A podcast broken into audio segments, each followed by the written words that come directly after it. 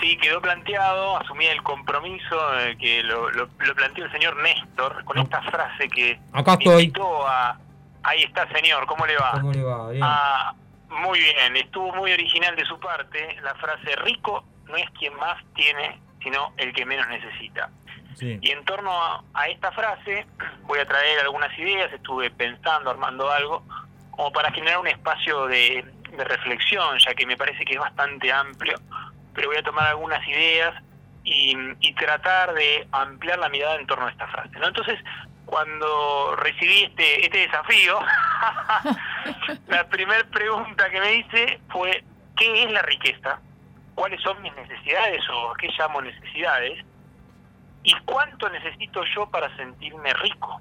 ¿Te digo? O, o preguntas más existencialistas sobre, eh, ¿es el fin último la riqueza? ¿Necesito la riqueza? ¿Para qué quiero la riqueza? ¿Cuáles son mis creencias en torno a esto? ¿no? Entonces esto me llevó primero a, a lo básico, ¿no? Cuando me planteé un tema, el mataburro. Hoy en día Wikipedia, Google, y busqué, traje una definición técnica de riqueza, y esto viene de, de- mi antigua profesión, digo, que tiene que ver con las ciencias económicas, y se la quería traer, compartir, que la riqueza, desde la arista desde el punto de vista económico, es, eh, es digamos, un concepto opuesto a la pobreza, ¿no? Y hace referencia a la abundancia, a la abundancia de recursos, ¿no? Tanto como los materiales como lo inmaterial que tiene una persona, y esto ya es riqueza individual, o de manera más macro, como se dice, eh, o un colectivo, eso es una riqueza a nivel nacional o social. ¿sí? Pero también, buscando y encontrando, eh, esta definición me quedaba acotada porque existe la riqueza desde un punto de vista sociológico, eh, moral incluso. Y lo cual, eh, esto genera como ahí como algo más disruptivo, porque con qué anteojos estoy midiendo, mirando la riqueza y digo que soy rico o que una nación o un país es rico, ¿no? ¿Desde qué óptica lo estoy mirando? Entonces, eh, siguiendo un poquito más con la línea económica, la riqueza individual es la ecuación de contabilidad básica, patrimonio neto, es igual a eh, activo menos pasivo. ¿sí? O sea, eh, tu patrimonio neto representa tu riqueza de una mirada económica y en una nación lo podemos medir, por ejemplo, con el PBI, por ejemplo, como un indicador. Pero bien, eh, más allá de lo que una nación, un individuo, de esta mirada, se me venían estas preguntas, ¿no? De que puedo ser rico, ¿sí? Sin tener un peso en mi cuenta bancaria. ¿Me puedo sentir rico sin algo material? Y, y bueno, es de aquí que eh, empecé a indagar un poquitito y a preguntarme. La primera pregunta es para posicionarme en esto de, de- de esta frase, que es lo que el misterio que intentamos develar, es qué juicios y qué opiniones tengo en torno a la riqueza y de dónde lo aprendí. Porque con eso creo que es como tierra fértil para empezar a ver qué semillas tengo eh, plantadas o dónde aprendí en torno a lo que es la abundancia, la riqueza y demás. Y ahí me empecé a relacionarlo con los mundos del desarrollo personal y, y empecé a ver las creencias, las creencias que tiene un individuo en torno a la riqueza y que esto no tiene nada que ver y es bien subjetivo, no importa eh, de qué religión seas, que dónde vivas, eh, qué idioma hables, no importa, no importa tu situación o dónde trabajes, sino que es con una actitud. La, la creo que la persona rica, abundante y en un colectivo, el conjunto de personas, una sociedad abundante, tiene una actitud de riqueza que no tiene que ver con el saldo de la cuenta a fin de mes. Y ahí voy a hacer un, un parate porque con esto también busqué una bonita analogía a ver si, vamos por ahí saliendo. Entonces, hasta acá tenemos planteado una definición de riqueza más tradicional, económica, con algunas preguntas, unas pinceladas de, sí, pero yo no tengo un peso, pero me siento abundante, me siento rico, ¿qué pasa acá? ¿No? Entonces, ¿cómo mido la riqueza? Y como esta frase que el estimado Néstor Sí. eh, trajo, Sí. eh, habla también, el último fragmento dice, el que menos necesita. Entonces ahí desguacé esto, ¿no? Sinteticé y dije, bueno, ¿qué será esto de las necesidades? ¿Qué será esto de eh, las necesidades básicas que hace que, que asocie el concepto de riqueza con necesidades? Entonces ahí eh, quiero traer a un autor, un psicólogo que se llama Abraham Maslow, que es bien conocido, la pirámide de Maslow, que data de 1943, por ahí. Y este hombre eh, jerarquizó las necesidades. Y acaso, escuchen esto porque es bien interesante. Él dice que hay ciertas necesidades agrupadas en una pirámide. Imagina una pirámide, el escalón de abajo, la base, corresponde a lo que él llama las necesidades psicológicas que todo individuo tiene o tenemos. ¿Y esto qué es? Eh, esto tiene que ver con eh, la alimentación, la necesidad de eh, tener un techo, el alimento, eh, necesidades sexuales también, ¿no? Entonces, esto es lo básico. O sea, que según este psicólogo no puedo empezar a pensar en cosas más altruistas, más trascendentales si esto no lo tengo cubierto. Es el primer escalón. Una vez que ya como ser humano pulsante, deseo, tengo asegurado medianamente las necesidades básicas, respirar, alimentarme, tomar agua, tener un techo, ya puedo ir al siguiente escalón que propone este hombre, de psicólogo, que son las necesidades que tienen que ver con la seguridad. Por ejemplo, un empleo, tener los recursos para poder afrontar cualquier eh, problema que tenga, ¿no? Por ejemplo, un tema de salud. Cuando esto ya lo tengo hecho, realizado, voy a pulsar a buscar y satisfacer las necesidades sociales. Acá ya tengo cubierto lo básico, ahora necesito el afecto, necesito tener mi pertenencia, un grupo social, un deporte, lo que fuera. Y después ya habla el siguiente peldaño, que tiene que ver con las necesidades de reconocimiento y estima, y ahí juega todo lo que tiene que ver con el éxito, la confianza, el reconocimiento. Y por último, si llegamos en esta vida, en la cúspide, en la punta de la pirámide, está lo que él llama las necesidades de autorrealización. Esto es con lo trascendental más allá de mí, las preguntas espirituales, la autorrealización, la aceptación, que es bien subjetivo. Entonces, claro, acá eh, dije, bueno, si este psicólogo habla del tema de jerarquizar las necesidades, pareciera que hay algo en nuestros genes que tiende a la evolución, de que cuando ese querer más nunca se pusieron, bueno, ya tengo el auto, la casa, la comida, el trabajo asegurado, ahora quiero más, y ahora quiero más, y ahora quiero más. Y como que esto me hizo mucho sentido, porque ¿qué relación tendrá esto, las necesidades que pulsamos como individuos, con el tema de la riqueza, ¿no? Y, ahí eh, empecé a, tratar de analizar esto y eh, entonces dije, bueno, la riqueza es como una necesidad que tenemos todos los seres humanos, ¿será que todos tenemos necesidad de riqueza? ¿En qué peldaño estará el ser abundantes, prósperos, como cada uno lo entienda, ¿no? Porque, eh, claro, si vos ya tenés lo, lo básico satisfecho, vas a querer algo más. Algo te lleva a a seguir escalando en esta pirámide que propone Abraham Maslow, y ahí lo relaciono con, sí, pero ¿será que entonces después que ya quiero tener una riqueza por ahí intelectual, ya quiero tener una riqueza más material, quiero tener casas, quiero viajar, quiero darme lujos, eh, porque ya tengo lo otro satisfecho. Entonces, eh, me pregunto ahí, y digo, ¿esto será así? ¿Necesitamos ser ricos? ¿Cuál es el para qué que está de fondo en la búsqueda de la riqueza? ¿Y cuándo es suficiente? Porque después eh, aparece la codicia, otra palabra que, eh, y codicia y poder, ¿no? Aparece ahí como un deseo desenfrenado de acaparar, de conquistar, como que me fui al otro extremo. ¿Cuál será la justa medida? Entonces, eh, con toda esta reflexión, me preguntaba que para mí, y acá esto viene de mi cosecha, mm, yo creo que cada uno de nosotros y los que nos están escuchando y todos ahí en el, en el estudio como siempre, podemos hacer una analogía, que para mí la riqueza se refleja en el saldo de tu cuenta bancaria. ¿Y por qué? Yo creo que hoy lo que dice tu saldo de cuenta bancaria es un espejo, es un espejo del nivel de riqueza que tenés a nivel de creencia, a nivel de conciencia. Es decir, si tu cuenta está en cero, tenés deudas con la tarjeta, tenés, estás al límite de los pagos, eh, debes a todo el mundo, no podés ahorrar un peso, te cuesta llegar a fin de mes, entonces podemos decir que no tenemos una riqueza muy acabada, pero eso tiene que ver un correlato de tu nivel de creencia, de tu nivel de conciencia. Esa persona que está habitando eso, me pregunto, ¿qué se conversa? ¿Qué se dice? ¿Cuáles son sus hábitos? ¿Cuál es su mirada? ¿Cuáles son esos anteojos y esas creencias en torno a la riqueza?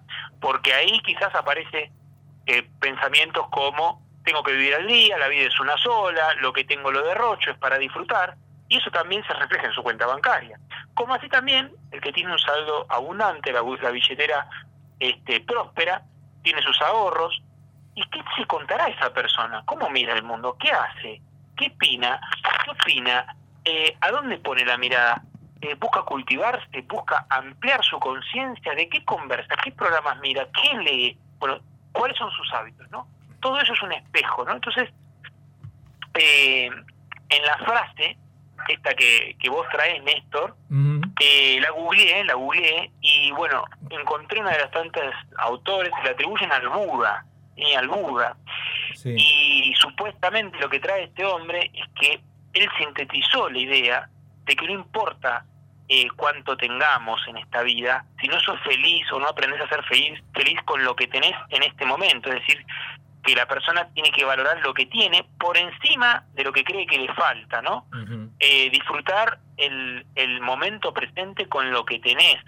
Eh, y eso no, implica que no tengas aspiraciones o buenas ambiciones, sino que si vos no aprendes a ser feliz en donde estás en este momento, con lo que tenés, difícilmente cualquier riqueza el día de mañana que consigas te va a hacer feliz, porque creo que eh, lo que trae o pregona en esta frase está más vinculado con, con una actitud, con una forma de estar en el mundo. Puedo ser muy rico comiendo un plato de arroz con un té o eh, puedo ser rico también comiéndome el mejor banquete. No importa la calidad del alimento, no importa el lugar, no importa el, el, lo que haga, sino la actitud que tengo. Y eso tiene que ver con una, con una mirada del mundo, con un conjunto de creencias de cómo hoy estoy parado. Y, y es esto, yo... Eh, Esta última parte me, me, caló, ¿eh? Esta última parte me caló, me caló. Me caló hondo, sí, sí, esta, esta última parte me caló hondo, porque, a ver, perdón la interrupción, pero estaba escuchando atentamente lo que estabas diciendo y estoy seguro, estoy seguro de eso porque por ahí a ver, ¿de qué te sirve? Digo, por un lado, puedes tener mucho, mucho, mucho dinero, muchísimo, ser un tipo, ¿no? Una tipa súper poderosa económicamente. Pero si, si no tenés tus cuestiones, o sea, tu interior, tu espíritu, tu corazón, o sea, si no sos feliz, ¿para qué te, para qué te sirve, no? Todo, todo, todo eso. Eso por, por un lado. Y, y después, este, lo otro también está el que no tiene, ojo, porque el que no tiene, no tiene económicamente hablando, ¿no? Y tampoco es feliz. Y tampoco es feliz. Y por ahí esa riqueza la tenés en, en, otras cuestiones, o en, lo espiritual, ¿no? Eh, o, en, sí, salud. qué sé yo, salud. Bueno, acá dice salud, mi compañero. Yo tengo, desde lo personal, pienso, Adrián, y lo comparto acá, yo creo que caemos realmente en la riqueza que tenemos, en lo que realmente es riqueza, cuando tenemos vivencias o experiencias que nos marcan muy claros eh, los caminos. O sea, qué es lo que realmente, en qué, en qué sos rico. Sos rico cuando te levantás a la mañana y podés hacer tantas cosas que hay otras personas que no pueden hacer por ejemplo, ¿no? Si le damos una mirada desde el punto que muchos por ahí catalogarían de conformista, bueno, pero eh, ¿quién no ve o quién no puede caminar? Y muchas personas no pueden hacerlo. Claro. Eh, sí, está buenísimo como la síntesis, porque a ese punto iba. Yo creo que la, la riqueza, eh, esta riqueza que estoy hablando, ¿no? Más allá de las definiciones tradicionales, eh, es una actitud existencial. Eh, es aprender, yo creo, a, a, disfrutar lo, lo, que tengo en este momento. Y ojo, esto no es una, una, una un falso conformismo, decir, bueno, me conformo con lo que tengo y ya está. No, no, no, no. Te digo, aspira a todo, aspira a todas las riquezas y bienes materiales, pero también aspira a tener una mentalidad de riqueza, una actitud de riqueza. Y eso eh, tiene que ver con una predisposición a la vida. Eh, si hoy estás tomando, como dije, un té eh, en el tirado en el pasto, en una plaza, disfrútalo como cuando te lo tomes en el mejor restaurante o en otro país o en otro lugar. No tiene que ver con el tener, porque ojo con caer en esa terrible trampa de cuando tengo, cuando alcance esto, voy a ser feliz. No, no, no, no, mucho cuidado. Por eso eh, el ser feliz es antes de cualquier tenencia material, de cualquier eh, adquisición, por así decirlo. Creo que este, este cultivarnos de, de aprender a evitar. Hay gente que eh, me, he escuchado montones de videos y cosas y visto de eh, personas que están muy conectadas con la madre naturaleza, con la tierra, son chamanes, gente con una sabiduría increíble y son personas muy ricas internamente que te hablan que decís, wow, me quedaría horas y, y, escuchándola porque tiene una conexión tan profunda, un, un acabado conocimiento de montones de cosas, de estar en conexión con algo más, que no lo tiene por ahí una persona que estudió en las mejores escuelas más caras de negocios o de universidad tal, ¿no? Por hacer la antítesis. Entonces, eh, no, no para comparar, pero fíjate, vos, Gisela trajo el tema de vivir experiencia. Sí. Y, y, y, acá esto también es, bueno, es una vivencia, es eso también, es lo que cada uno crea. Eh, el tema del indicador es, a cada momento es cómo estoy, cómo me siento, estoy feliz, soy feliz sin esto, porque yo creo que hay un profundo vacío espiritual, un, profundo vacío de, del autoconocimiento y que lo llenamos con montones de cosas periféricas, satelitales, que en definitiva son efímeras. ¿Viste? Te compraste el auto, te gustó a la semana, al mes y ya estás pensando en el nuevo auto. Entonces, ¿qué pasa? Que no disfrutás tu, tu Citroën o el viejo Fitito, porque el, el punto no está en lo material, el punto es un poco dato con esto de las experiencias, las vivencias, lo que te nutre, lo que te conecta de alma a alma con otro ser humano. Para mí es mi concepto de, de riqueza también, también digo, porque también me gusta viajar, me gusta conocer, me gusta ir a comer, pero aprendí a disfrutar en el mejor restaurante a comer, como también tomarme un té, comerme un arroz o, o, comerme una hamburguesa o lo que fuera, no importa, lo importante es la riqueza de la vivencia, la riqueza del la riqueza de la experiencia. Eso es un poco lo que quería compartirles. Y convengamos que tampoco nada es eterno, ¿no? Como siempre decimos, como la belleza, el poder, la riqueza, es todo tan efímero. En instantes como todo, porque no, no, no tenemos certezas de absolutamente nada, creo yo, eh, esto puede estar y de golpe no estar más. Y es como vos decís, de golpe que, que, haya todo y de golpe no haya nada, que es la nada y que es el todo, si vamos a empezar también tenemos para rato. Pero yo digo, eh, adaptarse también a que uno, eh, la felicidad pasa por otro lado, tengas lo, lo, lo, carísimo o lo simple, o porque en definitiva es todo efímero, es algo que uno lo, puede palpar ahora y que en instantes los grandes imperios de un día para otro han desaparecido, eso lo sabemos, ¿no? Y entonces yo creo que eso también lo podemos... Eh, llevar a la vida cotidiana, que de estar allá arriba podés estar mañana allá abajo y viceversa. Y, y hasta experiencias personales, pérdidas, eh, duelos, desamores, o sea, todo creo que hace también revalorar o revalorizar, digamos, lo que uno tiene y ser agradecido desde ese lugar. Pero para mi punto de vista es todo lo que, cómo lo, cómo lo vivís, cómo lo llevás. Esto que vos estás diciendo, qué importante que es, ¿no? El ser agradecido ser agradecido. Y es una de las cosas, creo yo, que hacen a la, a la sabiduría propia de la, de la persona eh, en búsqueda de esto, ¿no? De, de, lo que estamos diciendo. Que rico no es el que más tiene, sino el, el este, el, que menos necesita. O, el que más agradece, ¿no? O el que más agradece. Eh, mira, eh, la verdad que sí, como dice, yo la, estaba escuchando recién a ella. Gracias porque puedo caminar, gracias porque puedo ver, gracias porque, bueno, hay tantas cosas que le tenemos que dar gracias al universo, a Dios, o llama, ve como quiera llamarle.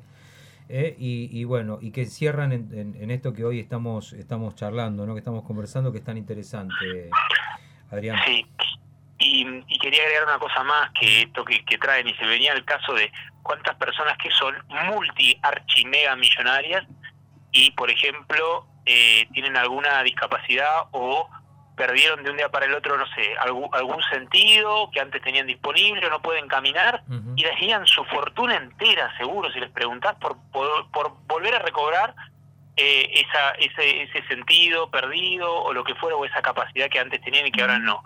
Entonces, claro, si yo me comparo, ¿y quién es más rico?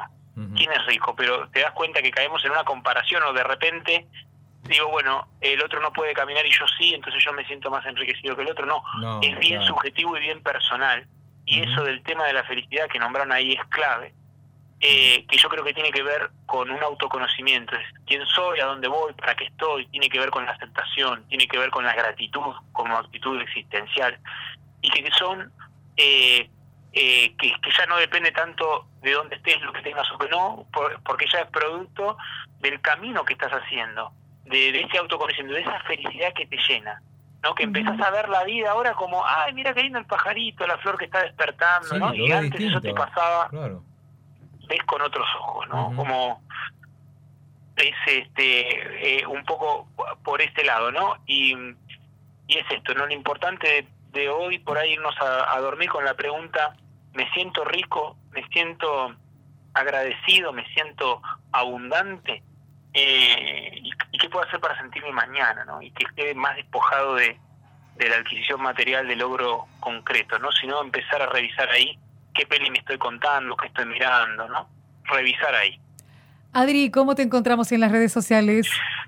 Bueno, me encuentran en www.adrianlandeira.com, eh, también mi canal de YouTube, Adrián Landeira, y también estoy en Instagram, adrián.landeira, y en mi canal en Spotify, Entusiasmo Existencial, donde bueno ahí comparto más y más eh, temáticas vinculadas al desarrollo personal.